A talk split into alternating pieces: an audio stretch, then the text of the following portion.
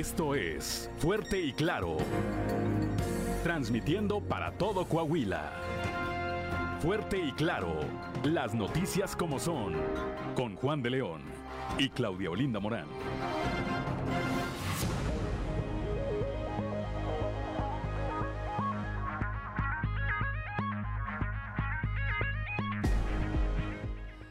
Buenos días, ya estamos en Fuerte y Claro, un espacio informativo de Grupo Región. Hoy es viernes 28 de octubre de 2022 y hoy se celebra a quienes llevan por nombre Judas Tadeo y Simón.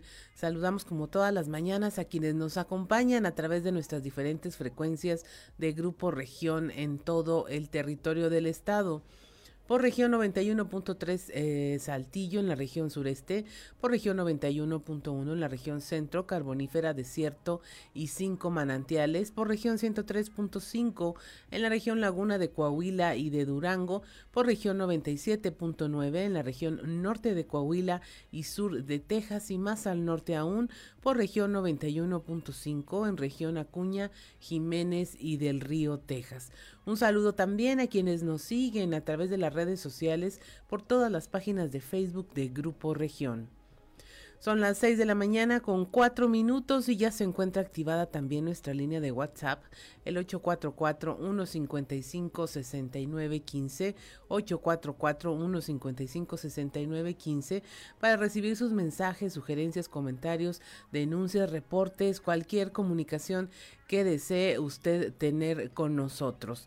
Son las 6 de la mañana con 4 minutos y a esta hora la temperatura en Saltillo es de 13 grados, en Monclova 17, Piedras Negras 18, en Torreón hay 14 grados, en General Cepeda hay 13 grados, Arteaga 12, Ciudad Acuña 17, en Derramadero al sur de Saltillo hay 12 grados, Musquis 17, San Juan de Sabinas 20 grados, San Buenaventura 17, Cuatro Ciénegas 17, Parras de la Fuente 13 y Ramos Arispe 14 grados centígrados.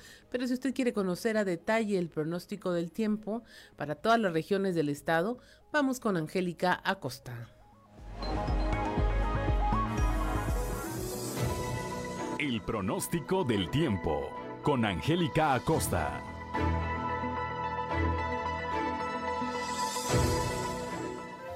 Hola, hola, ¿qué tal amigos? ¿Cómo están? Muy buenos días, feliz y maravilloso viernes, feliz inicio de fin de semana. Vámonos con los detalles del clima. A comparación del día de ayer para hoy, se reduce un poquito la temperatura. Nada de qué preocuparse. En Saltillo se espera una máxima de 24 grados, mínima de 9. Durante el día, mucho solecito, va a estar agradable. Por la noche, un cielo claro, fresco por la noche. Toma tus precauciones. 3% la probabilidad de precipitación. Nos vamos ahora hasta Monclova, máxima de 30 grados, mínima de 10. Durante el día, vamos a tener de nubes y sol. Sin embargo, se va a sentir cálido, va a ser muy agradable. Por la noche, un cielo totalmente claro. La probabilidad de chubasco, 25% ahí para Monclova. Excelente. Vámonos hasta Torreón. En Torreón también esperamos temperatura cálida, 30 grados centígrados, mínima de 13. Durante el día, un cielo claro, soleado, rico. Aprovecha tu día, disfrútalo. Y por la noche, un cielo totalmente claro. Fresco por la noche, toma tus precauciones, pero no hay de qué preocuparse porque la probabilidad de chubasco es de 0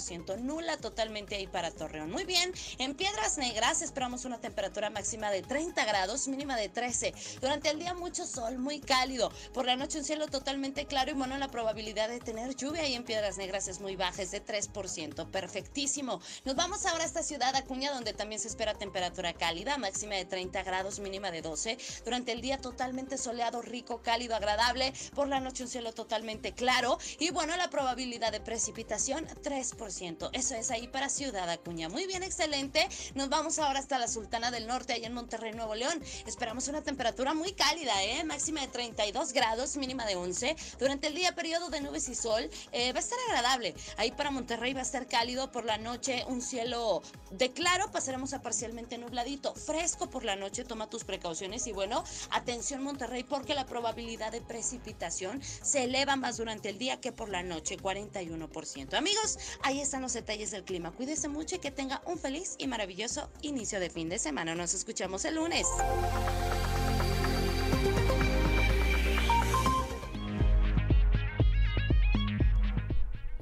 Seis de la mañana con siete minutos es momento de escuchar al sacerdote Josué García con Dios ama.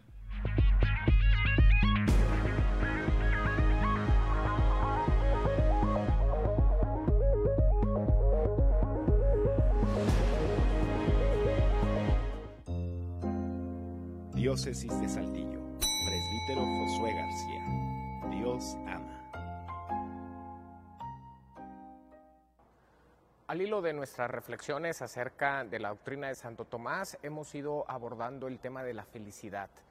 Y veíamos también dos de las virtudes cardinales, que era la justicia y también la eh, fortaleza.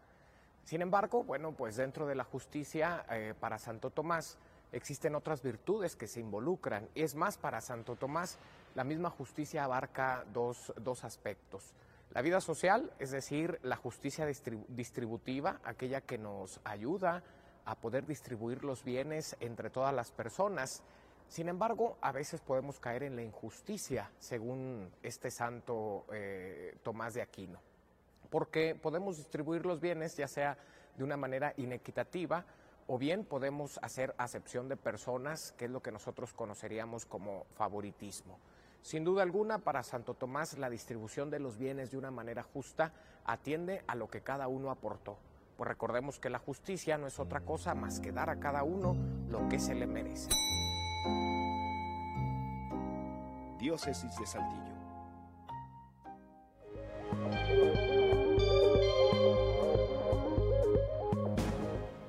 6 de la mañana con 9 minutos. Si usted nos sigue a través de la radio, le invitamos a que vaya también a nuestras redes sociales para compartirle este contenido. Eh, los tres videos más virales en Sucedió en.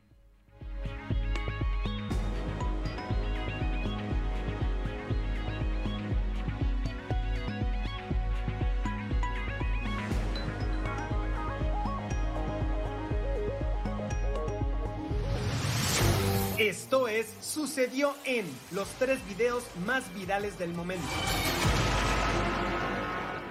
Sucedió en Ciudad de México. A través de la plataforma TikTok, usuarios captaron el momento en que un automovilista y un taxista descienden de sus vehículos para pelearse a golpes. En la grabación se aprecia como ambos se enfrascan en una pelea a puñetazos mientras una parte del tráfico se limita a mirar el enfrentamiento. La grabación ya llegó a más de un millón de vistas, pues además fue editada, ya que le agregaron una narración mexicana de lucha libre. Sucedió en Bilbao, España un perrito fue captado en cámara recorriendo las vías del metro. En la grabación se aprecia a la mascota cuyo dueño es desconocido correr alegremente mientras detrás de él llega el transporte. Este incidente generó atrasos de más de media hora pues personal de las estaciones estuvieron más de 15 minutos intentando atraparlo. Sucedió en Pachuca, Hidalgo una joven de 20 años fue atropellada por una van que circulaba sobre una calle concurrida. En las imágenes captadas por una cámara de seguridad de la avenida se aprecia cómo la mujer cruza sin precaución alguna y no observa que viene el vehículo. Cuando el conductor de la van ve a la joven ya es demasiado tarde. Afortunadamente, solo tuvo lesiones menores.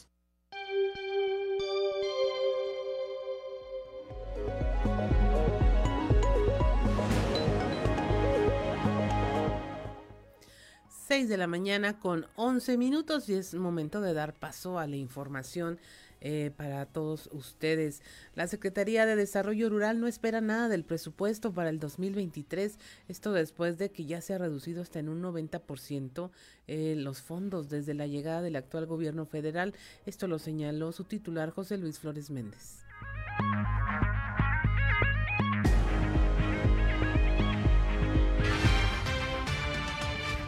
No, bueno, el estatal sigue siendo el mismo, no, no, no ha cambiado, estamos ahí alrededor de los 200 millones de pesos, pero el federal pues, pues, pues así la dejamos, ¿no? Requerimos no parar nada más, hermano. Ajá. Por ejemplo, en 2018, ¿cuánto recibían? Ah, bueno, antes de esta administración, ¿cuánto recibían para la, su secretaría? ¿Recuerda qué cantidad le daban? No, pues era, era es un tema que ya hasta se me olvidó, hermano. Estás hablando del 2018, 2017. Entonces, el gobierno federal, a partir de presidente López, se, desapareció con nosotros y ya solamente él sabe lo que hace. Bueno, ¿ya ¿qué porcentaje se redujo de lo que le daban ahora? Ah, bueno, el 90%. O sea, recién el 10% de hace... Sí. Es lo que con eso trabajan, más lo que el, Estado los... No, bueno, ya todo lo demás lo pone el Estado, los municipios y los propios productores.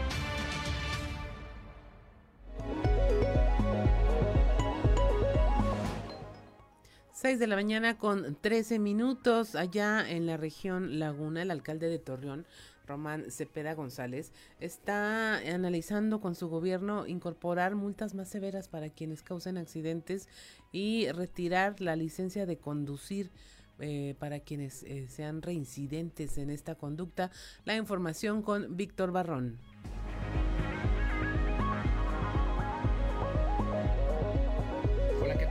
De Grupo Región, muy buen día. En temas de la comarca lagunera, el alcalde de Torreón, Román Alberto Cepeda González, dio a conocer que su gobierno analiza la incorporación de multas más severas y hasta retiro de licencia para conducir, esto como medida de eh, prevención de accidentes automovilísticos, renglón en el que tan solo la mañana del jueves la Perla de la Laguna registró 17 eventos.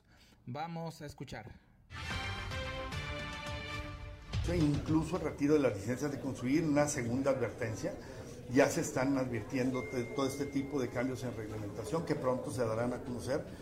Yo creo que va todo. Eh, la eh, eh, entramos también en una concientización ciudadana mediáticamente en donde les vamos a pedir su apoyo, no solamente restaurantes, antros, bares y todo el consumo del alcohol, sino también el consumo de las drogas, evitarlo y manejar eh, también va eh, sin la influencia de este, este tipo de, temas.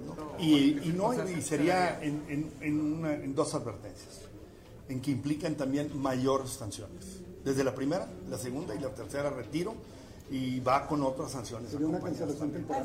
Pues temporal, incluso permanente, incluso sanciones de otro orden también. ¿Estarían analizando en qué artículo se aplicaría? Todo ya está, es un tema que ya lo tenemos, únicamente ya vamos nada más a la aplicación yo creo que deberemos de concluirlo antes de que termine este año y antes de, incluso de que empiece diciembre. ¿Eso es por el consumo de alcohol o en otras faltas? Eh, particularmente en el consumo. Son dos temas los que el mayor número de causas de accidentes.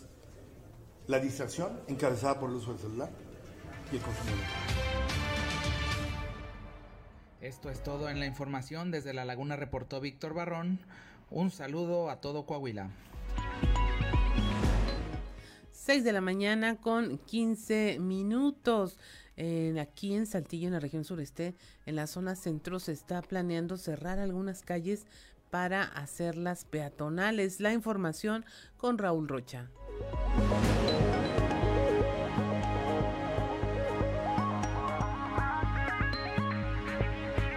¿Qué tal compañeros? Buenos días. Información para hoy. Para potenciar el turismo y comercio en el centro histórico, el ayuntamiento diseña diversas estrategias a seguir y una de ellas será la de convertir algunas calles en peatonales de manera permanente, dijo el director de Desarrollo Urbano José Antonio Lascano. Eh, es así, nos toca a nosotros. Estamos trabajando en un proyecto que nos pidió el alcalde. Prácticamente lo tenemos concluido en desarrollo urbano. Eh, de acuerdo al calendario que tenemos, yo creo que eh, a finales de noviembre, principios de diciembre, eh, el proyecto estará concluido y lo estará dando a conocer el alcalde. Sí estamos viendo de qué manera potenciamos la parte turística, la parte comercial y la parte económica de Saltillo eh, y con algunas posibilidades de calles peatonales, pero que desde luego tendrían que abonar al desarrollo y lógicamente eh, no impedir un correcto eh, transporte, eh, comunicación vial, transporte urbano y todo. Sería respetando las condiciones para que esto verdaderamente sea un desarrollo equilibrado y sustentable. Esta es la información para el día de hoy. Buen día. En la región norte del estado, el obispo de Piedras Negras, Monseñor Alonso Gerardo Garza Treviño, pues cumplió medio siglo al servicio de Dios. Toda la información con nuestra compañera Norma Ramírez. Piedras Negras, Monseñor Alonso Gerardo Garza Treviño, cumple su aniversario número 50 de vida sacerdotal. En su mensaje indicó que han sido 50 años de sorpresas en donde se han superado las expectativas, por lo que está agradecido con Dios y con la entrega de la gente de la diócesis de Piedras Negras. 50 años de sorpresas Y la primera sorpresa han sido los destinos que yo he recibido. Nunca, nunca me imaginé que, iba a estar en los lugares en donde he estado. Nunca me imaginé trabajar para el seminario, nunca me imaginé trabajar en los campos de economía, nunca imaginé eh, estar trabajando en la curia arquidiocesana en Monterrey y muchísimo menos llegué a imaginar que iba a ser obispo.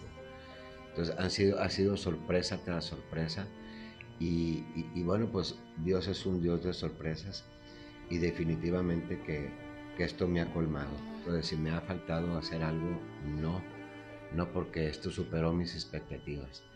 Siempre faltan cosas ya en lo concreto o en lo práctico, pues como quisiera yo, como les decía ahorita, que hubiera más sacerdotes, que tuviésemos terminados todos los templos, que ya no faltaran capillas. Es decir, e, en los planes o los proyectos siempre faltan cosas por hacer, pero en lo personal no. Eh, estoy pues más que satisfecho con Dios, con todos los lugares y encomiendas que, me ha dado a lo largo de estos 50 Para Fuerte y Claro, desde Piedras Negras informó Norma Ramírez.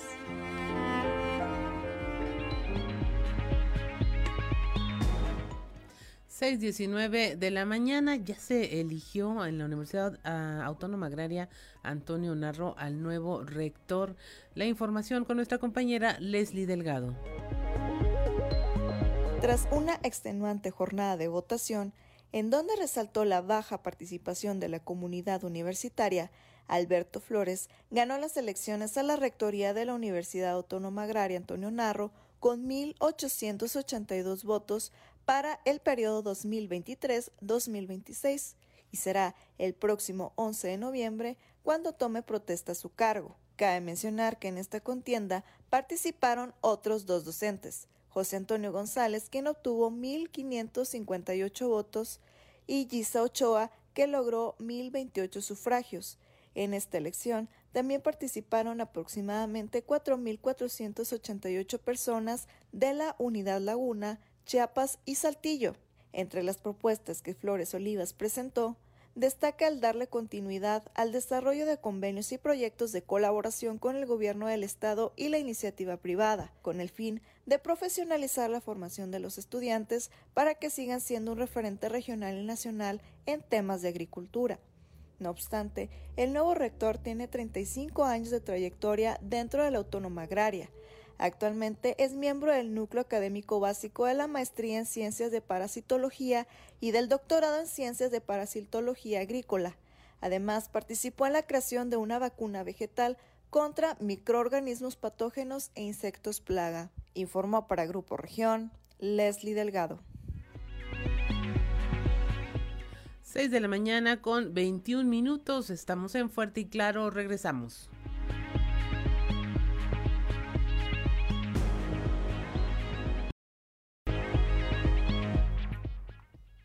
6 de la mañana con 27 minutos. y usted nos sigue a través de la radio, escuchó a esta banda Jumbo con la canción Siento que en 2018 se estrenó esta canción con Daniel Gutiérrez. Él es de eh, La Gusana Ciega. Y después de ahí pues se abrieron una puerta para escuchar todos los clásicos de Jumbo con varias colaboraciones. Eh, traían desde Alicia Villarreal, Ayay de la Cueva, eh, Daniela Espaila y Chetes, entre otros. Le estaremos teniendo canciones de esta banda Jumbo. Son las 6 de la mañana con 27 minutos y es momento de eh, comentarle nuestra portada del día de hoy del periódico Capital, un medio de Grupo Región en donde eh, nuestra principal información es cómo cae en México la, la, medición del Estado de Derecho. México sigue cayendo en los indicadores internacionales ahora en materia de Estado de Derecho. Se ubicó en el lugar 115 de 140 países. Entre los principales problemas que prevalecen en el país está el deterioro del factor con el que miden el orden y la seguridad, es decir, que ah, no hay límites al poder gubernamental ah, ni ausencia de corrupción. Se mide también el gobierno abierto, derechos fundamentales, orden y seguridad, cumplimiento regulatorio y justicia civil y justicia penal y en todo ello las calificaciones fueron deficientes. En nuestra nota principal vemos cómo se esfuma el presupuesto para el campo. En voz del secretario de Desarrollo Rural del Estado, José Luis Flores Méndez, pues dice que no se espera nada del presupuesto para el 2023 después de que se ha reducido en hasta un 90% este presupuesto con la llegada del actual gobierno federal. En Torreón arranca la caravana cultural Mejora Torreón. Ahí estuvo el secretario de Inclusión y Desarrollo Social Manolo Jiménez, la Secretaría de Cultura Ana Sofía García Camil y el alcalde de Torreón Román Alberto Cepeda, quienes dieron el banderazo de inicio a esta actividad como parte de las actividades del eje cultural de Mejora Coahuila. También le hablamos de cómo llega el programa Saltillo Me Gusta a Ciudad Mirasierra. Ahí el alcalde José María Fraustro Siller llevó a cabo un recorrido de supervisión en el que constató el avance que registran las acciones de embellecimiento sobre el bulevar Fundadores. Ya a la altura de la colonia Mirasierra, aquí en Saltillo, el alcalde Chema Fraustro verificó el trabajo de las cuadrillas que eh, estaban laborando ahí en la limpieza, así como de pintura del puente vehicular. En otra información, con una inversión de más de 9 millones de pesos, entrega el gobernador Miguel Riquelme obras en Parras de la Fuente.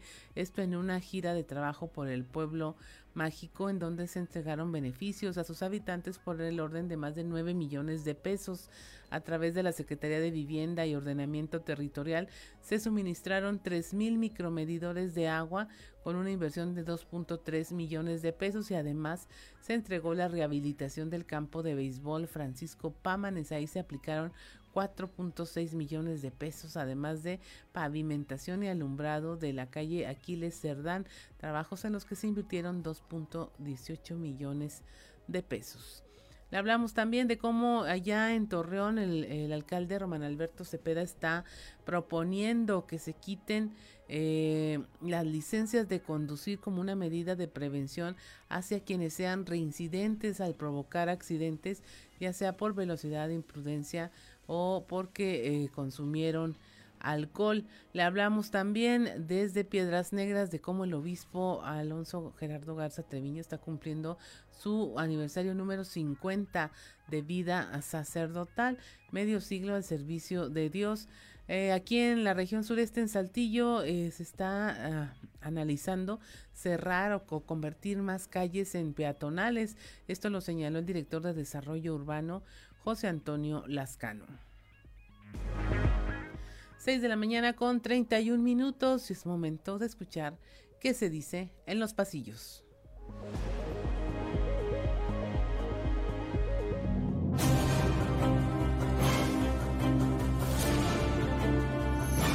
Y en el cartón de hoy, sueños de reformas, que nos muestra el presidente de México Andrés Manuel López Obrador, quien está dormidito en su cama, mientras que en su cabecita está soñando que con un mazo destruye el INE.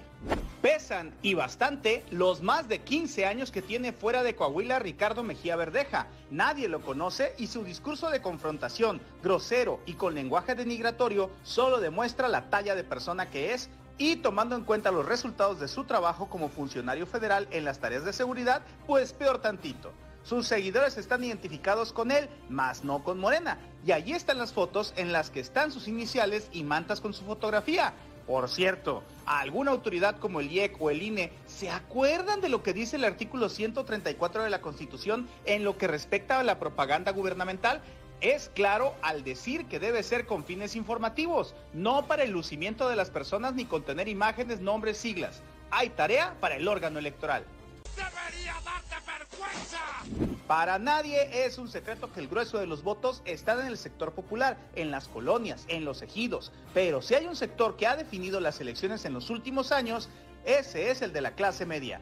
Y por ello, la CNOP de Samuel Rodríguez busca un acercamiento con los profesionistas, los propietarios de pequeños negocios y todos aquellos aspiracionistas, como los llamó AMLO, para que no se dejen llevar por el canto de las sirenas de Morena.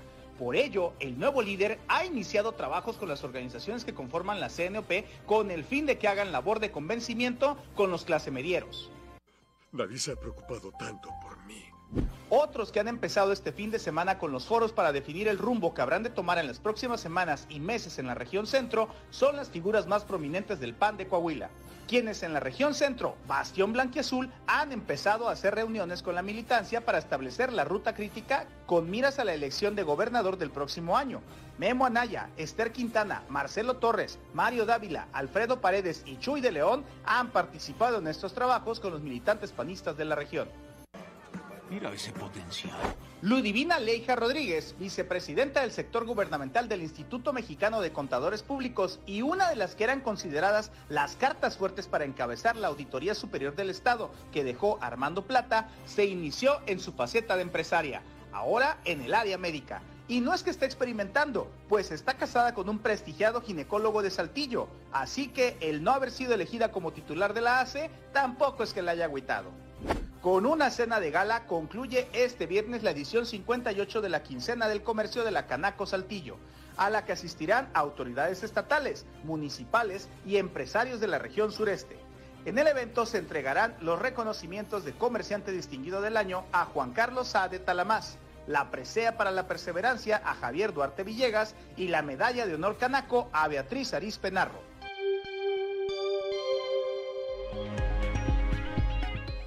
6 de la mañana con 34 minutos. Es momento de irnos a un resumen de la información nacional. Proponen tregua a criminales. El exdirigente del Partido Acción Nacional y exfuncionario del gobierno, Manuel Espino, le propuso al gobierno federal un acuerdo con grupos de la delincuencia organizada para intentar pacificar al país. Dijo que mandó su propuesta de diálogo a grupos delincuenciales y solamente recibió respuesta de dos. Su intención, dijo, es buscar un arreglo en el que se establezca que los criminales no pueden nombrar ni, sobornar funcionarios que eviten ciertos comportamientos y a cambio no se abrirían nuevos procesos penales. Asesinan a defensor ambiental. El defensor ambiental Filogonio Martínez Merino de la zona del Río Verde en Oaxaca fue asesinado por dos hombres que dispararon armas de fuego en su contra. Martínez formaba parte del mecanismo de protección de defensores de derechos humanos y periodistas.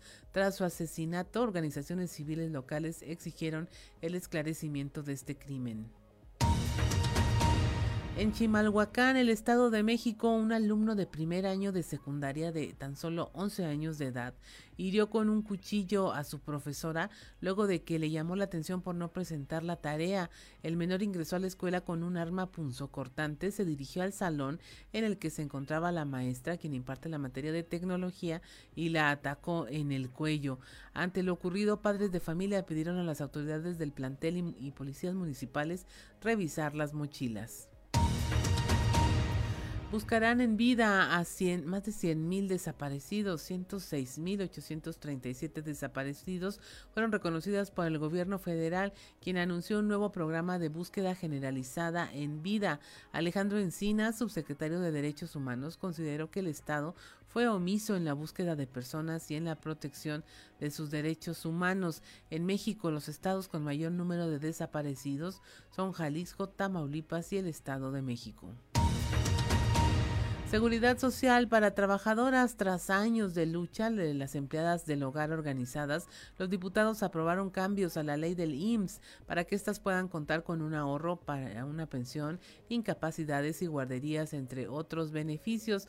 La nueva ley establece que toda persona que contrate a una trabajadora del hogar tiene la obligación de inscribirla en el, Seguro Social y contempla tres categorías para quienes desempeñan esta labor, eh, quienes trabajan de entrada por salida, de planta o de quedada y de empleo en diferentes domicilios. Finalmente, el Servicio Meteorológico Nacional pronostica rachas de vientos de 70 a 80 kilómetros por hora con tolvaneras en eh, los estados de Chihuahua y Coahuila y con menor intensidad en Sonora, Nuevo León y Tamaulipas. Asimismo, se prevén intervalos de chubascos por la entrada de un nuevo frente frío que ingresará por el noroeste y norte de la República Mexicana y va a interaccionar con una vaguada polar y con una corriente subtropical. 6 de la mañana con 38 minutos. Hasta aquí el, resumen de la información nacional y regresamos al Estado. Eh, aquí en la región sureste, la falta de recursos de capacitación y equipamiento en seguridad pues está afectando en general a esta materia. Los recortes en materia de seguridad por parte del gobierno federal han orillado a los estados y municipios que tengan problemas en esta área. La información con nuestro compañero Néstor González. Buenos días compañeros. En información surgida desde la Secretaría de Seguridad Pública del Estado, la titular del área, Sonia Villarreal Pérez, señaló que la falta de recursos federales ha afectado la capacitación y el equipamiento de los policías, sobre todo en tiempos en que se requiere tener una policía bien capacitada y bien equipada. Esto es lo que dijo Sonia Villarreal Pérez. Ojalá que sí regresaran y ojalá que tuvieran conciencia de veras la federación, todo lo que ha este, implicado el no tenerlos. Y hablo precisamente en el discurso, ustedes lo van a oír, de la falta de recursos en el tema de prevención, de la falta de recursos a los municipios, más de 108 millones menos, pues eso obviamente trae la falta de capacitación, la falta de, de equipamiento de muchas cosas que antes sí se invertían y que, y que como se dice, y que hoy, bueno, pues ya no, ya no se tienen esos recursos. No hemos recibido las del 2021, entonces sí hay un retraso por parte de la entrega de armas y de municiones. Regresamos con ustedes. Muy buenos días.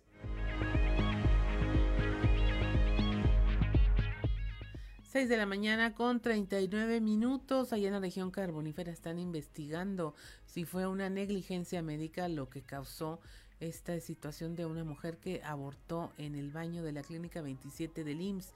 La información con Moisés Santiago, ¿la metemos de una vez o nos esperamos? De una vez vamos con esta información. Muy buenos días Juan y Claudia y a todo nuestro amable auditorio que nos escucha en todo Coahuila. En la información que tenemos para el día de hoy, una joven menor de edad del mineral de Palau abortó involuntariamente en el baño de su vivienda. La adolescente se encuentra internada en la clínica número 27 del Seguro Social desde la noche del miércoles, en donde médicos especialistas le practican un legrado. Así lo da a conocer el delegado de la Fiscalía, Ulises Ramírez Guillén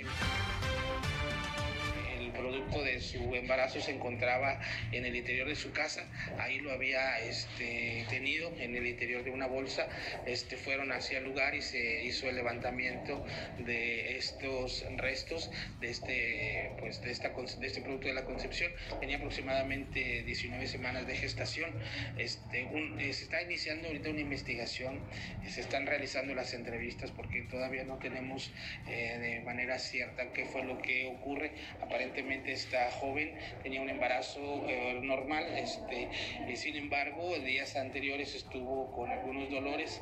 ella refiere que el día anterior al día de ayer este, empezó a sentir este, ya los dolores más intensos, lo que le ocasionó que eh, fuera al baño y que allí este, lamentablemente este, perdiera a su bebé. En este caso, este, ella se dirigió al hospital con la finalidad de ser atendida.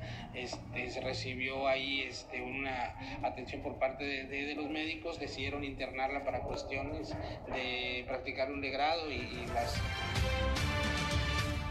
Esta es la información que tenemos para todos ustedes desde la región carbonífera para Grupo Región Informa, su amigo y servidor Moisés Santiago. Que tengan un excelente fin de semana. 6 de la mañana con 42 minutos, estamos en Fuerte y Claro, regresamos. 6 de la mañana con 48 minutos. Si usted nos sigue a través de la radio, escuchó a Jumbo con fotografía. Eh, esta banda comienza cuando Flip Tamés y Enrique González se unen a otra banda que se llamaba Blueswagen, Blueswagen, que empezó a llamar la atención en el barrio antiguo de eh, Monterrey y de ahí en, los, en, la década de los noventas fueron bautizados como uh, la avanzada regia, de ahí su, surgió este grupo Jumbo, esta banda Jumbo, tenemos canciones en cada corte para usted de esta, de esta banda. Eh, son las 6 de la mañana con 48 minutos y es momento de escuchar la alerta ambiental con Carlos Álvarez Flores. Alerta ambiental con Carlos Álvarez Flores. continuando con el tema del agua, ya hablamos de la urgente necesidad de que todos, privados, gobiernos municipales, granjeros, ganaderos, todo el que utilice agua debe tratarla en estas nuevas plantas que se llaman descarga cero, ¿verdad? Para reciclar el agua, sobre todo los ayuntamientos. Y también hablé ya del riego por goteo, que es el sistema que debimos haber adoptado a nivel nacional desde hace cuando menos 50 años. Entonces, ahora me voy a referir al suelo, a la maravilla del suelo. El suelo es un organismo vivo y que hemos perdido en los últimos 80 años más de 18 o 19 millones de hectáreas de ese suelo, suelo agrícola, que está ya degradado, erosionado. Entonces, hoy debemos recuperar ese suelo. ¿Para qué? Primero, para que vuelva a capturar el CO2. O sea, el sistema de captura de carbono más importante que tiene el planeta es el suelo. Y por supuesto la corteza vegetal, me refiero a los árboles, ¿verdad? Selvas y bosques, sí, pero el suelo absorbe o captura 1.5 veces más que los propios árboles. Y también los pastos marinos, las algas y millones de toneladas de algas marinas que hay en los océanos. Pero regresando al suelo, el suelo lo tenemos que recuperar precisamente para capturar esta agua de lluvia, que en el caso de México es un tema muy grave, porque de los 1.486 millones de metros cúbicos que dice la Conagua que caen cada año en el territorio nacional, el 73% de ellos, eh, de esos, se evapora. Solamente un 20% va a los cuerpos de agua y solamente el 4% recarga los acuíferos. De manera que es urgente que entendamos que tenemos que recuperar este suelo, estos suelos, para que podamos resolver el problema del agua, que es del que estamos hablando. De manera pues que hasta aquí lo voy a dejar para seguir con el tema de la recuperación de los suelos. Muy buenos días.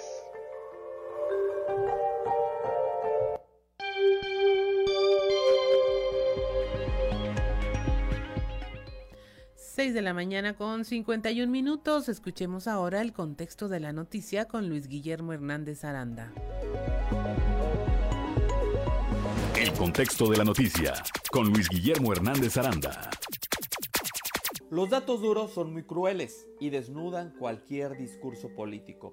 En los hechos la 4T ha quedado a deber a los mexicanos y por el contrario ha resultado un retroceso para el país, aunque los famosos otros datos digan otra cosa. Sin duda el mayor reclamo de los mexicanos es seguridad y economía, rubros que podemos englobar en una mejor calidad de vida, pues hasta el momento la 4T ha demostrado que no sabe dar resultados, tanto en el ámbito federal como en los estados donde gobierna. El sexenio de Andrés Manuel López Obrador ya rebasó las 130 mil personas asesinadas, tomando en cuenta feminicidios y homicidios dolosos. De acuerdo a los propios datos oficiales del gobierno, hasta septiembre sumaban 32.217 personas asesinadas solo en el 2022. De acuerdo a las cifras del Secretariado Ejecutivo del Sistema Nacional de Seguridad Pública y de la Secretaría de Seguridad y Protección Ciudadana, en el gobierno de la 4T son asesinadas en promedio 34.500 personas al año. Desde Palacio Nacional se dice que la violencia ocurría en el pasado y que ahora las cosas son distintas, pero la realidad se impone. El sexenio de la 4T, de acuerdo a sus propias cifras, es más violento que los gobiernos de Felipe Calderón y Enrique Peña Nieto. Los homicidios cometidos en este sexenio son 9.66% mayor a los 120.553 casos ocurridos en todo el sexenio de Felipe Calderón y representa 84% de los 156.066 casos de toda la gestión de Enrique Peña Nieto. Así que no se necesita ser adivino ni Pitágoras para pronosticar que la 4T va a imponer un nuevo récord de homicidios.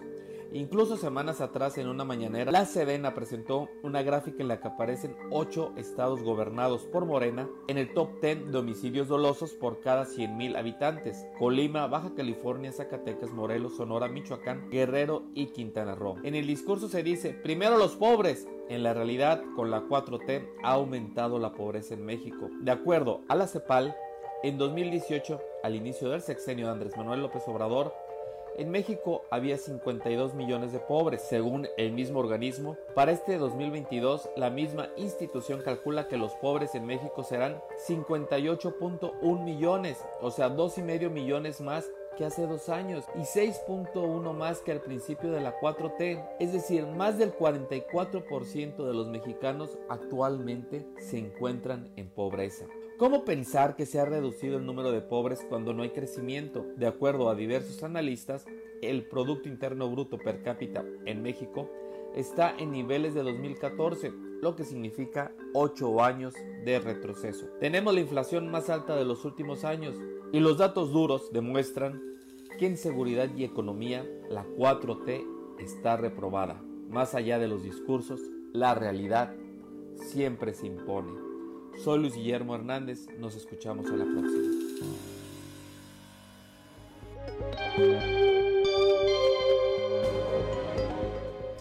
Seis de la mañana con 55 minutos, estamos en Fuerte y Claro, regresamos.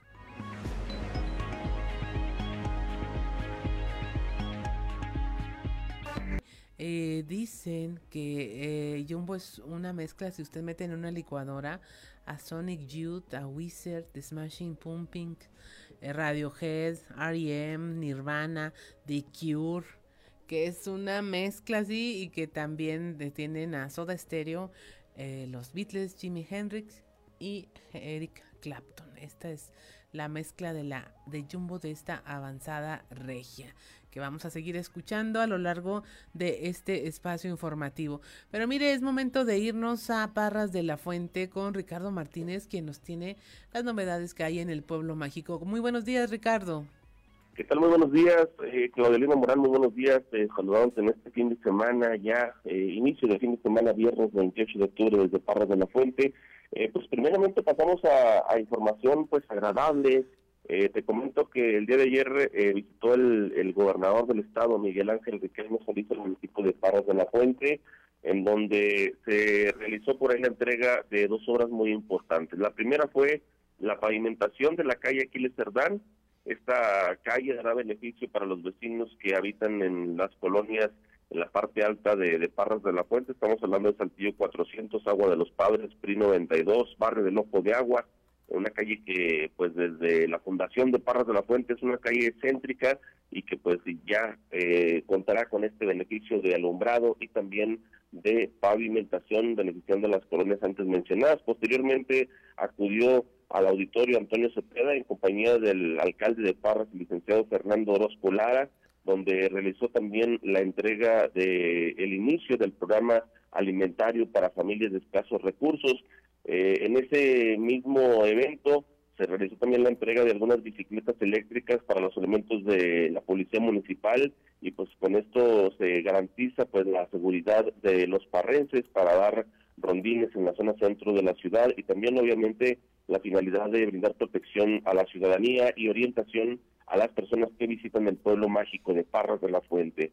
Eh, por ahí pues otro de los eventos eh, que también dio gran realce fue que eh, pues se hizo la inauguración y la entrega de la remodelación del parque de béisbol Francisco Pámanes, el cual eh, pues fue entregado ya al municipio tras ser concluidos los trabajos en esta primera etapa de la instalación de pasto sintético y remodelación de instalaciones en la colocación también de lo que es el alumbrado público para poder realizar actividades nocturnas en este eh, parque de béisbol. Eh, les comento rápidamente que esto eh, se desprende obviamente de lo que es el, eh, los recursos eh, por parte del FAIS o del FIS, obviamente son obras que vienen aprobadas por parte del Popladén con recursos federales, estatales y municipales, en donde pues bueno, sin duda alguna se beneficia el pueblo mágico de Parras de la Fuente. Ahora sí que pasando ya a otro tema, eh, pues eh, un tema de, nota roja, de información de accidentes que ocurren en el municipio de Parros de la Fuente. Comentarles que ayer por la mañana se registró un percance en lo que es la carretera eh, Parras Paila, a la altura de lo que es conocido aquí como Los Torreones. En la mera salida de Parras de la Fuente, un, un camión de la empresa Coppel, eh, al estar ingresando a Parras de la Fuente, volcó y cayó sobre, bueno, en un, en un barranco, en un pequeño barranco de un aproximado de profundidad de cuatro metros. Afortunadamente, eh, el chofer y el, y el acompañante resultaron con, con lesiones leves, solamente hubo la necesidad de trasladar por ahí al, al chofer de este de este camión. En este punto no se dio no se dio la rapiña, siendo que pues fueron elementos de la Policía Civil de Coahuila, también personal de Parras, Radio Club eh, y Seguridad Pública Municipal quienes pues realizaron el aseguramiento de la mercancía. Eh, Parras de la Fuente cuenta con una tienda Coppel eh, pequeña, eh, traen eh, pues semanalmente por ahí algunos artículos de la de las del de Torreón Coahuila eh, para poder eh, pues obviamente estar abasteciendo y pues era el día de, surtir aquí en el municipio de Parras de la Fuente comenta por ahí el, el conductor de este de este camión que el mismo peso en esta pequeña curva curva cerrada eh, ocasionó que, que, el, camión se fuera de, de, de, lleno prácticamente hacia el vacío y pues es lo que ocasionó la volcadura. Sin embargo, por ahí relatan algunas personas que vieron por ahí el, el accidente que es común ver a este este camión transitar por esta carretera Parras Viesca a exceso de velocidad y tal vez pues no no recordó que esta carretera es una, una curva este parte es una curva muy cerrada y pues lamentablemente se fue hacia el barranco y pues se realiza por ahí el aseguramiento de la mercancía. Estamos hablando de motocicletas, pantallas, celulares, cámaras y demás artículos de esta tienda. Pues lo que no hizo la capacitación lo vino haciendo un accidente de, de prender las alertas de que este conductor pues necesita eh, tener más capacitación para conducir. Muchas gracias Ricardo Martínez, que tengas un excelente fin de semana por allá en Parras de la Fuente. Igualmente, excelente día y excelente fin de semana. Gracias. Son las 7 de la mañana con 7 minutos. ¿Y qué le parece si nos vamos de una vez al mundo de los deportes con Noé Santoyo? Resumen Estadio con Noé Santoyo.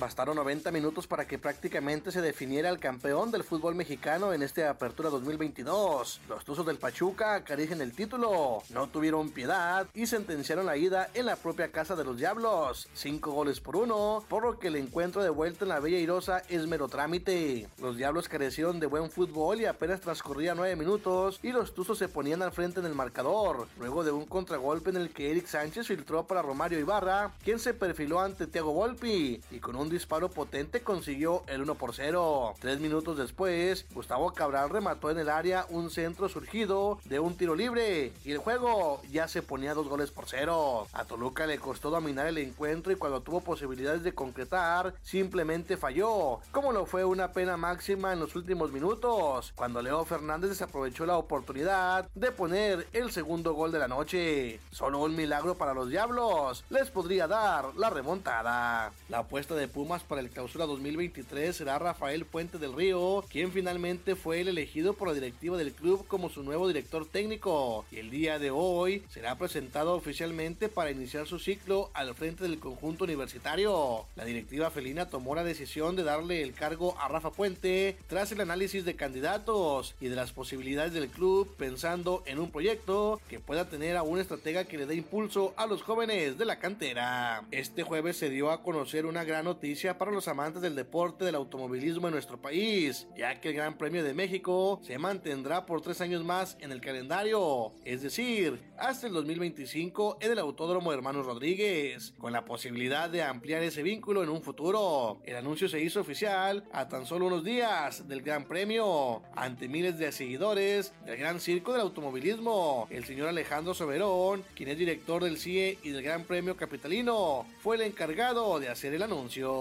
Lamar Jackson lanzó para 238 yardas y dos touchdowns en la segunda mitad con Baltimore, quienes vinieron de atrás y derrotaron la noche de ayer 27 a 22 a Tom Brady y los Bucaneros, sumidos en una mala racha. En choque de novenas coahuilenses dentro de la Liga Invernal Mexicana, los aceleros de Monclova le propinaron una paliza a los algodoneros de la Unión Laguna en duelo celebrado en el Estadio de la Revolución. Fue una noche de seis carreras producidas de Dominic Betancourt, quien condujo a los aceleros de Monclova a una victoria de 21 carreras por 6. Resumen Estadio con Noé Santoyo.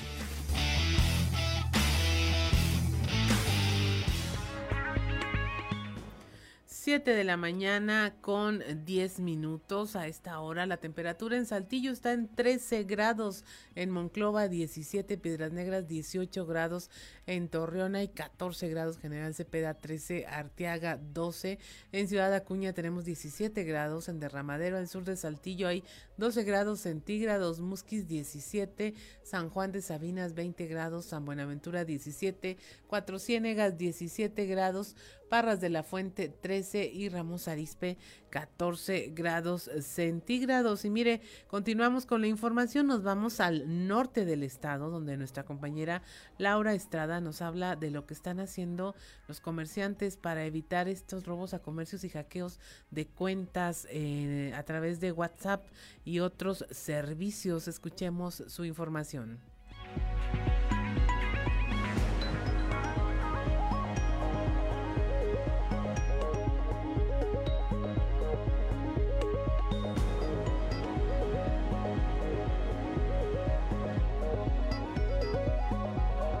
Tal amigos de Fuerte y Claro? Los saluda Laura Estrada desde Ciudad Acuña para informarles que ante la incidencia de robos a comercios y hackeo de cuentas de WhatsApp, entre otros delitos, la Cámara Nacional de Comercio y Servicios Turísticos de Acuña firmará un convenio de colaboración con la Fiscalía General del Estado con el propósito de agilizar los trámites de denuncias y procurar vigilancia en zonas comerciales en próximas fechas que se espera una gran derrama económica, señaló Josué Montero, presidente del organismo.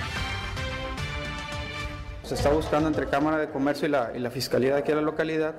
La intención de este convenio pues, es este, ayudarnos a los comerciantes pues, a tener una respuesta pues, más rápida pues para evitar entorpecer las actividades económicas pues de los mismos socios o comerciantes de la localidad. El tema de la extorsión pues era este, un tema de seguridad que traen ahí con los hackeos de WhatsApp, que era lo más común que se daba. Generalmente lo que abordamos en el tema con la fiscalía pues era más con el tema del delito del robo, de que muchos comerciantes hace aproximadamente dos meses pues tendió la alza el tema del robo. Ahorita creo que va, ha bajado y el motivo de, de este convenio, debido al problema que fue del robo, pues era buscar una respuesta inmediata por parte de la fiscalía, a lo cual lo platicamos al delegado y pues de manera este, muy buena y de buena iniciativa pues accedió.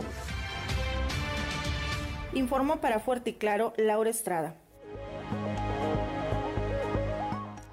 7 de la mañana con 13 minutos. También en Ciudad Acuña estuvo el secretario de Educación, Francisco Saracho, y bueno, ahí habló de cómo han crecido las instituciones educativas de nivel superior, creando carreras y maestrías que ya pues satisfacen el interés de los jóvenes en cada una de las áreas. La información con nuestro compañero Ricardo Ramírez.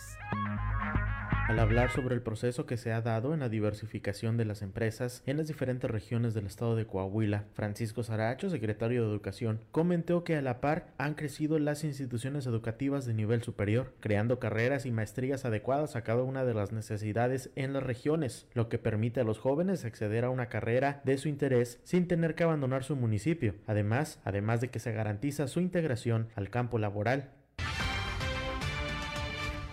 en, en, la región de carbonífera como lo tenemos en la región centro o en la región sureste o laguna. Todas las regiones de Coahuila están debidamente cubiertas para poder ofertar eh, la mejor educación que merecemos y que merecen los coahuilenses. No, bueno, es que con el, con el paso del tiempo se han venido mejorando la infraestructura educativa en el estado. Son excelentes universidades que tenemos eh, con carreras que requiere el mercado laboral de las distintas regiones. Son las opciones que nosotros hemos venido brindando para que los jóvenes ya no tengan que viajar pues a, a Monclova, a Saltillo, a Sabina, sino que tengan una opción educativa. Informó para Fuerte y Claro Ricardo Ramírez. 7 de la mañana con 14 minutos. En otra información, la Secretaría del Trabajo inició un estudio para detectar las causas por las que hay 6.000 vacantes en diferentes rubros en el portal del empleo. Esto lo señaló su titular, Nacira Sogbi Castro.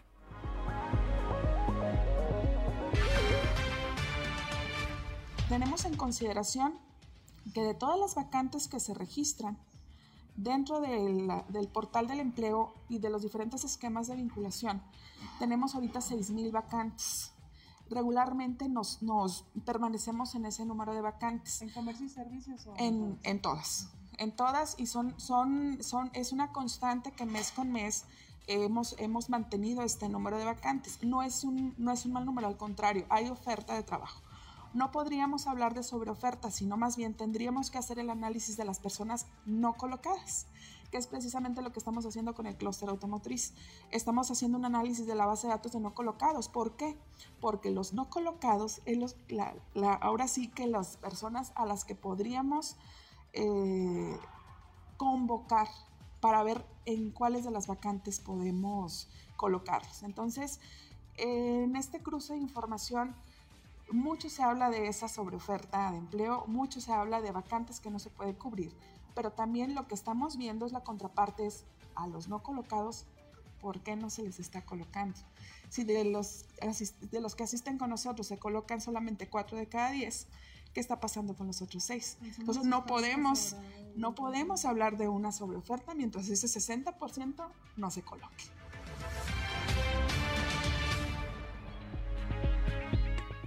7 de la mañana con 16 minutos y ya tenemos aquí a Carlos Benito Arriaga Aguilar. Él es vocal ejecutivo de la ah, Distrito 7, de la Junta Distrital 7, eh, para invitarnos a una actividad que se está realizando eh, en Parras de la Fuente, entiendo, es una exhibición, una exposición museográfica que tiene que ver con la Cátedra Madero invítenos ahorita que nos escuchan en todas las regiones. Muy buenos e, días. efectivamente, pues muchas gracias por la invitación. el Instituto Nacional Electoral está ahorita eh, pues haciendo un esfuerzo por la divulgación de la cultura democrática y se ha instalado el Museo Modo en Parras de la Fuente, precisamente en la Casa de la Cultura, eh, que está pues ahí muy cerca de la Plaza del Reloj, que es muy conocida ahí en Parras.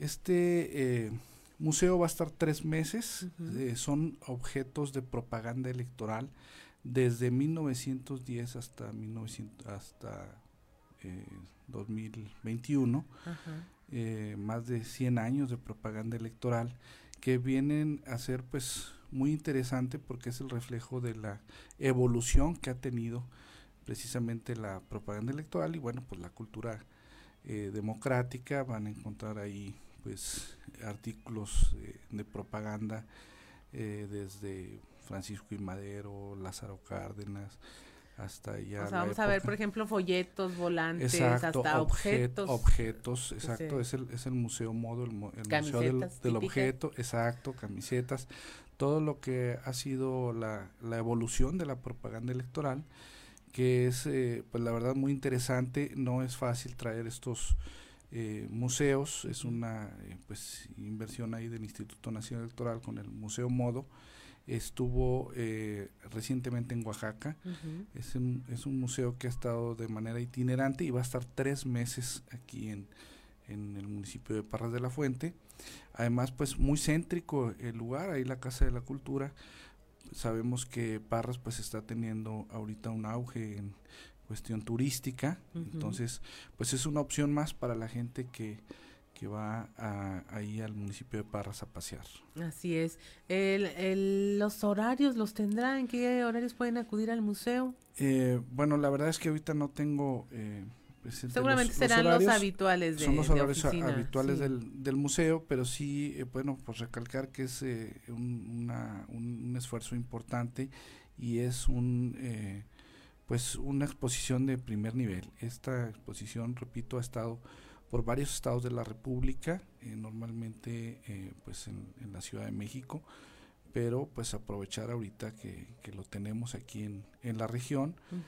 Eh, y repito, bueno, pues ahí está la, la, evolución de la cultura democrática en estos momentos en que pues vamos a empezar un proceso electoral también aquí en Coahuila, pues es interesante eh, aprovechar, digamos, la, la, oportunidad para que la gente pueda acompañarnos. Así es, ahora es muy interesante que sea precisamente en Parras de la Fuente, uno diría, ¿por qué no en Saltillo o en una ciudad eh, más grande? Pero tiene que ver con esta ah, cátedra Francisco y Madero, eh, el ex, presidente, fue presidente de México, es oriundo de Parras de, de la Fuente y tiene toda una cultura y una historia desarrollada en, en, torno a esta figura, no solo como político, sino tiene un tema de espiritismo y muchas cosas que son muy interesantes de, conocer.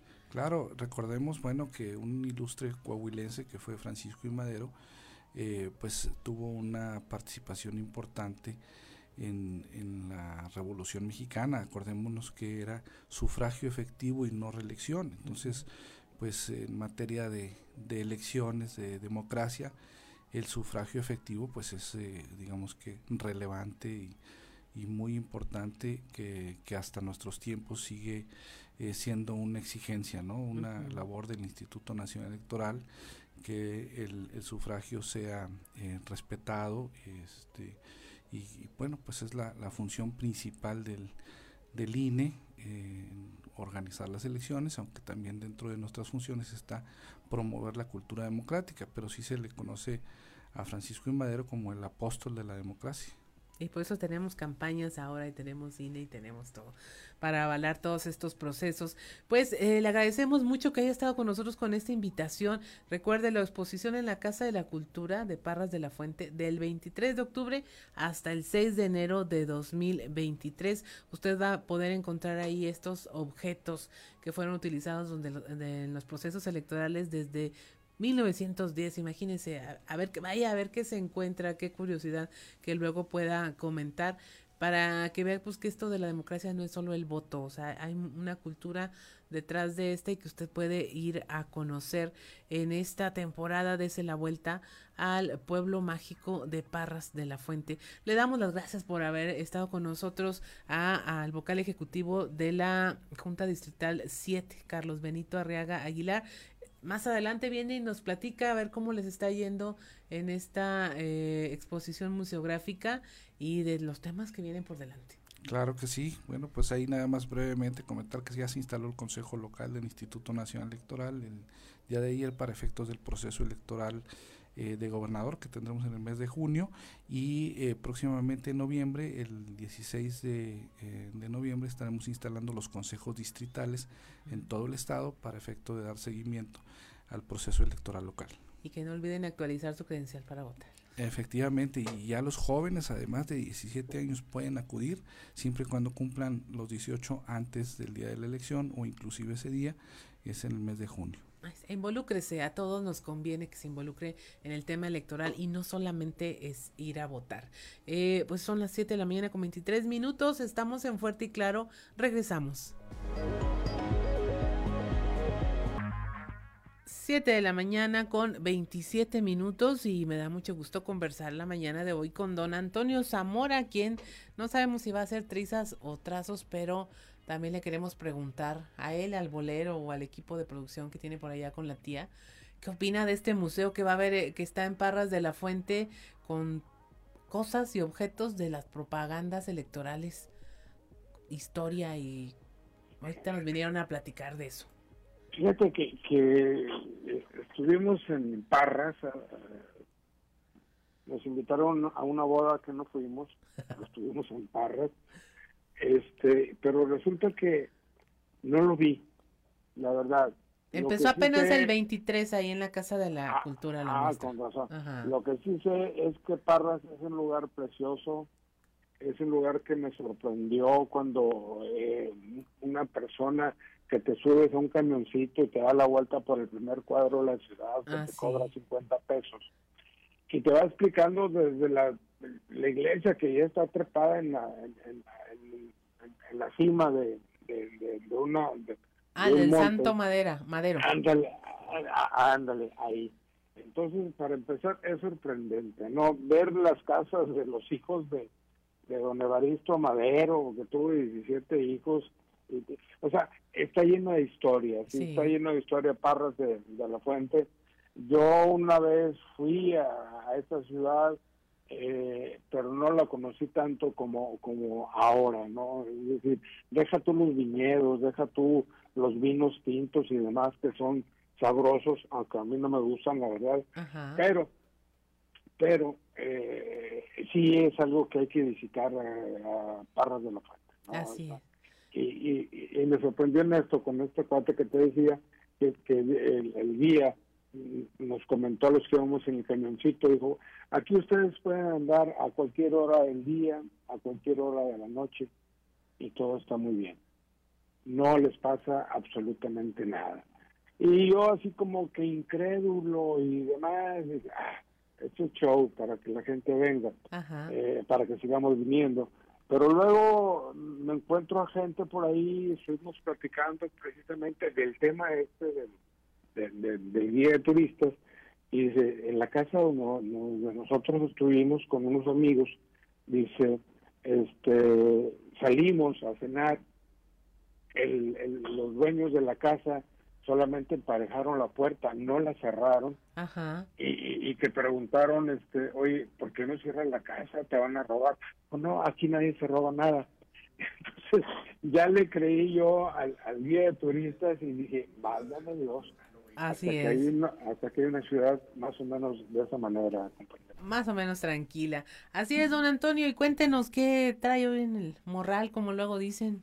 No, pues nada más comentarte, este, que el año pasado el homicidio fue la causa principal de, muerte de los jóvenes en México, que el presidente podrá decir misa, pero esa es la realidad de, su fallida estrategia de seguridad.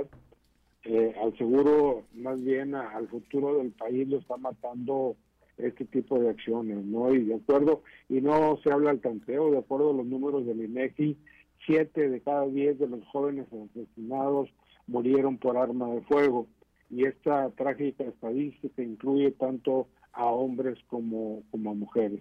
Ah, pero antes de perseguir criminales, la 4T acosa a opositores, activistas y hasta académicos, Claudia. Así es, le pegan a lo más, en lo más duro a una sociedad, en la juventud. Así es que son las mentes pues revolucionarias. Muchas gracias, don Antonio. Deseamos que tenga un excelente fin de semana y pues si se puede ir a pasear, pues va a darse la vuelta a Parras otra vez y ahí eh, visite el museo para que luego nos platique. La semana que entra yo creo voy a estar ahí en Saltillo a ver si el equipo de ahí de, nos va a echar un cafecito aunque Ah, claro que sí, don Antonio, con el pan ese que le gusta. Ándale, con ese mero, el pan mena. ¿Cómo se llama? No, es el otro. Es el otro, ¿cómo se llama? Ah. No me acuerdo. Ricardo. Sí, no. Ricardo. Mora Pan. Ah, el Mora Pan. Sí, Mora Pan. Excelente pan. Así es. Muchas gracias, don Antonio. Un excelente fin de semana. Hasta luego. Son las 7 de la mañana con 32 minutos y ya tenemos aquí en la cabina a Osiris García que está recargando baterías con su café. Sí, oye, como llegué un poquito más temprano, pues me quedé más cerca, por cierto. Eh, Ahí está. Ahí lo escuchamos. No, no escuchamos a Osiris, ahorita le, le ponen ahí. ¿Me suicido? ¿Qué hago? ¿O es ese oso si se hace? Ya le están poniendo aquí su micrófono porque pues llegó... Qué bueno porque empecé refrescándole la progenitora Vals. No, hombre, Osiris, ¿por qué? Si tan bonito que es terminar el mes. ¿Ahí se, me escuchó? Sí, gracias, carnal. No, lo bueno es que no escuchó toda la bola de cosas que dijo antes de que le prendieran el... Acá le, le, conectaron el cable acá abajo y ya, ya funcionó. Como yo, que me desconectaron el cable y ya no funciona. Muy buenos días, Osiris García. buenos días, ¿cómo está, gente? Hoy es viernes, carnales, y no nada más es viernes, sino que se está acercando Halloween. Carnales, Halloween es una celebración este, que en realidad en el norte de México es más cercana que el Día de Muertos para nosotros, así que vamos a aprovechar para vestirnos de monstruos y salir a, dar miedo a las calles como el santo que iba bajando ahorita por el elevador, porque cuando abrimos el elevador iba bajando el santo. Este, eh, ya, ya empezaron a, a, disfrazarse la banda y todo esto, ¿no? Ya es tiempo. tengo una canción, carnales, que está turbo de moda. Y ya le había dicho a, a vos, Juan de León, que, le tocaba estar aquí para escuchar la canción, que le iba a dedicar, pero no, no, no. Bueno, al menos una parte de la canción se la voy a dedicar, pero la primera no.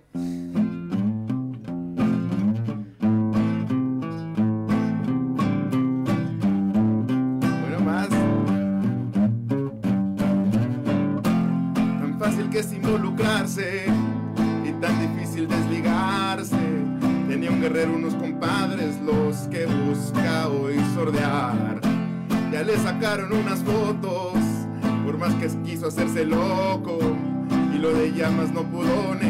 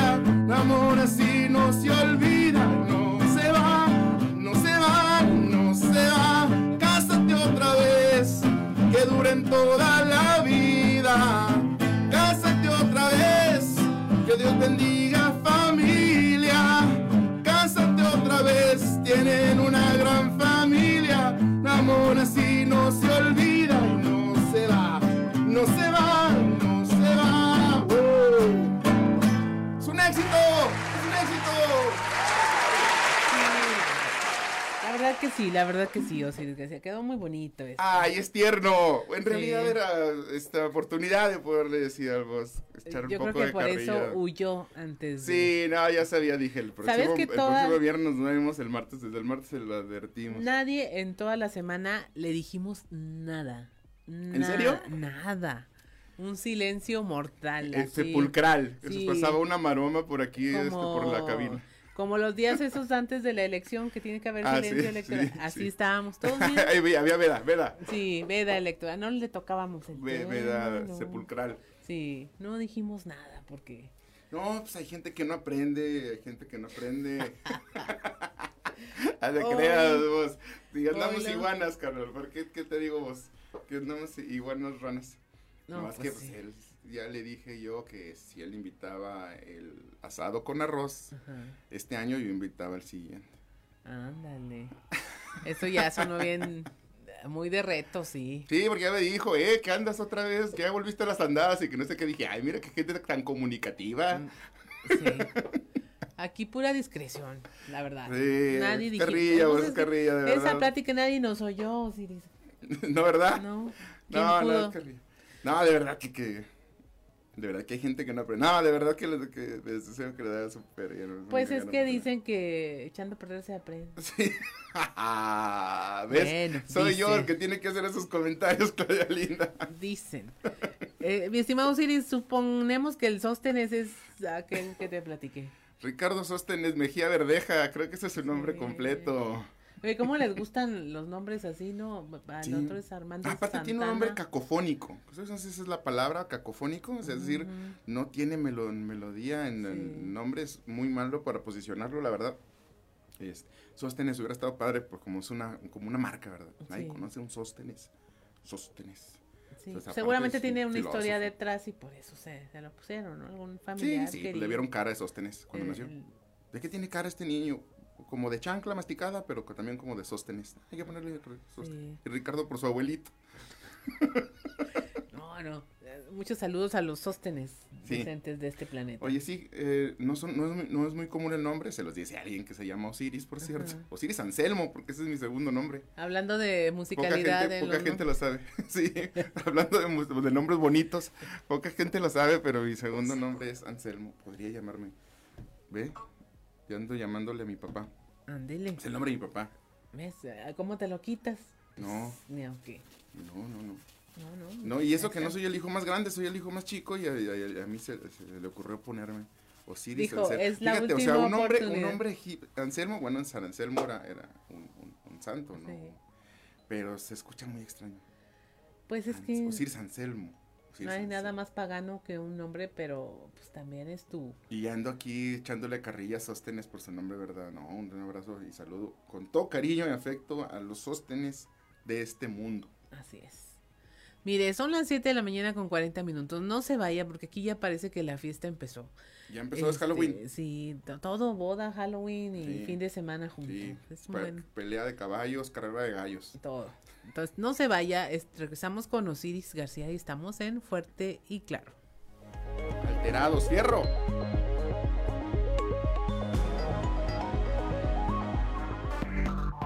Y mire, en 2018 todavía sacaron una producción, un álbum y DVD acústico eh, titulado Manual de viaje a un lugar lejano.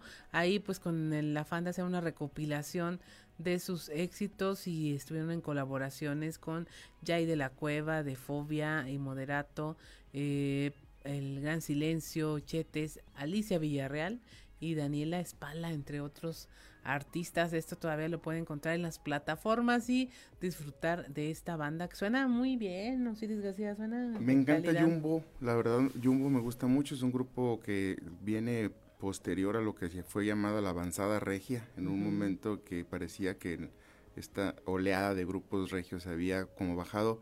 Llega Jumbo con un sonido un poco más inglés, un, rock más eh, como influenciado por, los, por grupos de música inglesa muy melódico, eh, muy cerca del pop también, hay que decirlo, rayando mucho en el pop.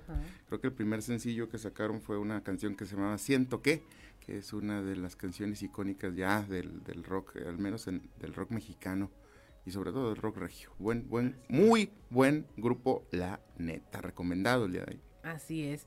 Y luego, Siris García, esta semana, aparte de buscar que llegar al viernes para hacerle carrilla a Juan de León. no, esta semana de verdad lo más rescatable fue el, mensaje de, de, profesionalización que tiene un partido en el Estado. Y no, vaya, que no es cebollazo ni nada de eso, pero en una comparativa objetiva, si, si, si existe acaso ser objetivos. Tenemos una verosimilitud. Sí, sí, más, más, más, sí sería muy pretencioso hablar de objetividad, pero sí una verosimilitud. Eh, tengo este, este, este, este pensamiento crítico, mío, este juicio de valor, porque en realidad nada más es eso, y es personal, de que por un lado eh, hay un partido, el partido en el poder, que en el Estado, que es muy profesional en lo que hace. Los tiempos los manejan perfectamente, los tiempos políticos.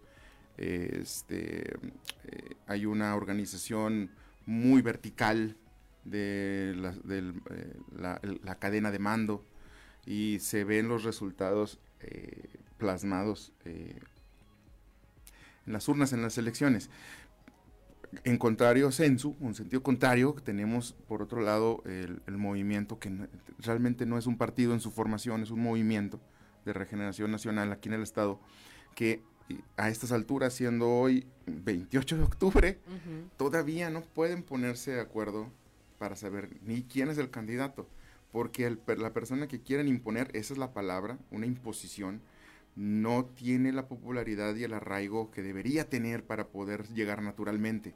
Es un problema para ellos verdaderamente porque como le dicen entonces a alguien como Armando Guadiana o como Luis Fernando Salazar que eh, se, se, haga a un lado y hablan de elecciones con piso parejo y hablan de democratización de, los partidos políticos, enarbolan la bandera de la democracia, dicen que el INE no funciona porque no es democrático, pero en sus procedimientos internos lo último que hacen es respetar sus propios indicadores y sus propios estatutos para la elección de los candidatos todos saben que al final de cuentas el, elegido va a ser quien han designado desde la silla presidencial o de un ladito de la silla presidencial, pero con el visto bueno obviamente del presidente y no la persona que tiene más arraigo, que es más popular que eh, eh, en el estado en el que piensan lanzar un representativo.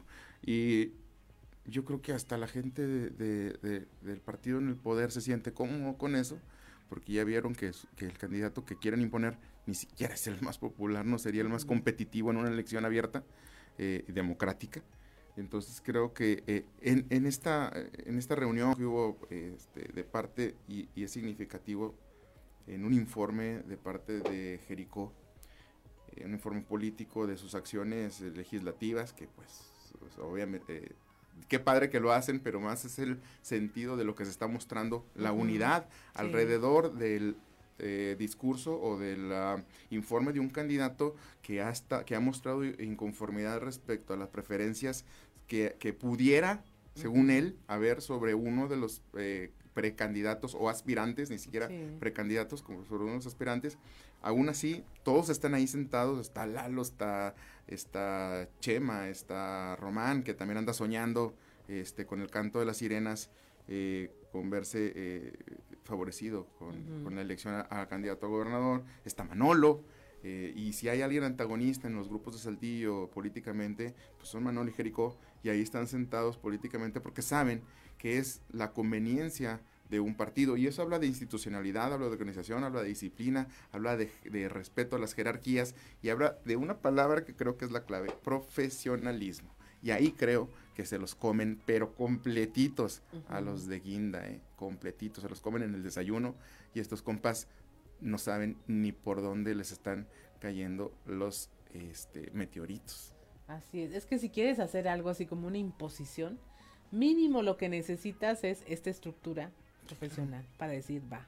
Sí, claro, porque si te vas a aventar una cosa como esa, y lo dices perfectamente, si te vas a aventar una, ya no digamos trampa, sino estrategia, pues lo que tienes que tener es una estructura para poder levantar la estrategia, porque no puedes llegar con un candidato improvisado que ha vivido los más de los más de 15 años, casi 20 años en Guerrero o fuera de, Coahuila y luego decirles, "Ah, ¿se acuerdan de Ricardo?" No, pues, ¿cuál Ricardo? Es como cuando llega un ex de tu secundaria, me explico. ah, mi ex de la secundaria, y dices, ah, pues sí, pues apenas si me acuerdo cómo se llama este compa, pero ya no tiene absolutamente nada que ver conmigo. Entonces, y lo, lo, quieres imponer de alguna manera y no funciona, no prende. O sea, este está peor que mi carro, neta, al menos mi carro sí prende. No jala bien de la transmisión, pero sí prende y este, la verdad es que no, no prende, no funciona. Y yo creo que en algún momento, si hay un poco de lucidez, si tienes que decir, oye, vamos a ponernos de acuerdo, porque eh, la estrategia no funcionó, ya vimos que la estrategia que, implantamos no funcionó, es decir, que no somos tan buenos para la estrategia. Y nuestro candidato, el que a final de cuentas vamos a elegir todos, este, eh, necesitamos levantarlo, ¿verdad? Entre todos. Aquí el asunto es que Guadiana dice, bueno, ¿y qué onda conmigo? Si vamos a estar respetando los, los lineamientos como los pusimos, ¿qué va a pasar conmigo si estoy punteando, si estoy nadando de muerto y como quiera no, me pueden ni siquiera alcanzar? Eh, ¿Qué van a hacer conmigo, verdad?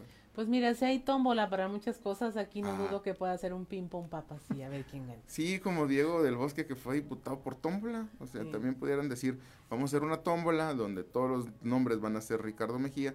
Y este, y oh, sorpresa, adivinen quién salió. Sí. Así es. Pues mi estimado Osiris, es el momento de despedirnos. Pero ¿cómo? Sí, caray, ya ves cómo son aquí estas personas. Se me está rompiendo el corazón. pues tú despide, güey. Señores radioescuchas, amigos del otro lado de su aparato reproductor, es viernes, amigos. Y no solamente es viernes, ayer fue día del locutor, así que si usted tiene un locutor favorito, mándele un regalo. Si es a mí, eh, mi número es 844, ah, es cierto. No, que tengan un buen fin de semana. Eh, gracias, Claudelinda. Y un abrazo para Juan de León, que va a dar este, este paso en su vida. Y para Daisy, eh, de todo corazón. Ya fuera de la carrilla y todo eso, de verdad que duren dos mil años juntos y que, y que eh, formen esa familia que se ve tan bonita y que sea duradera y para siempre. Así es. Viernes. Viernes, esto fue fuerte y claro.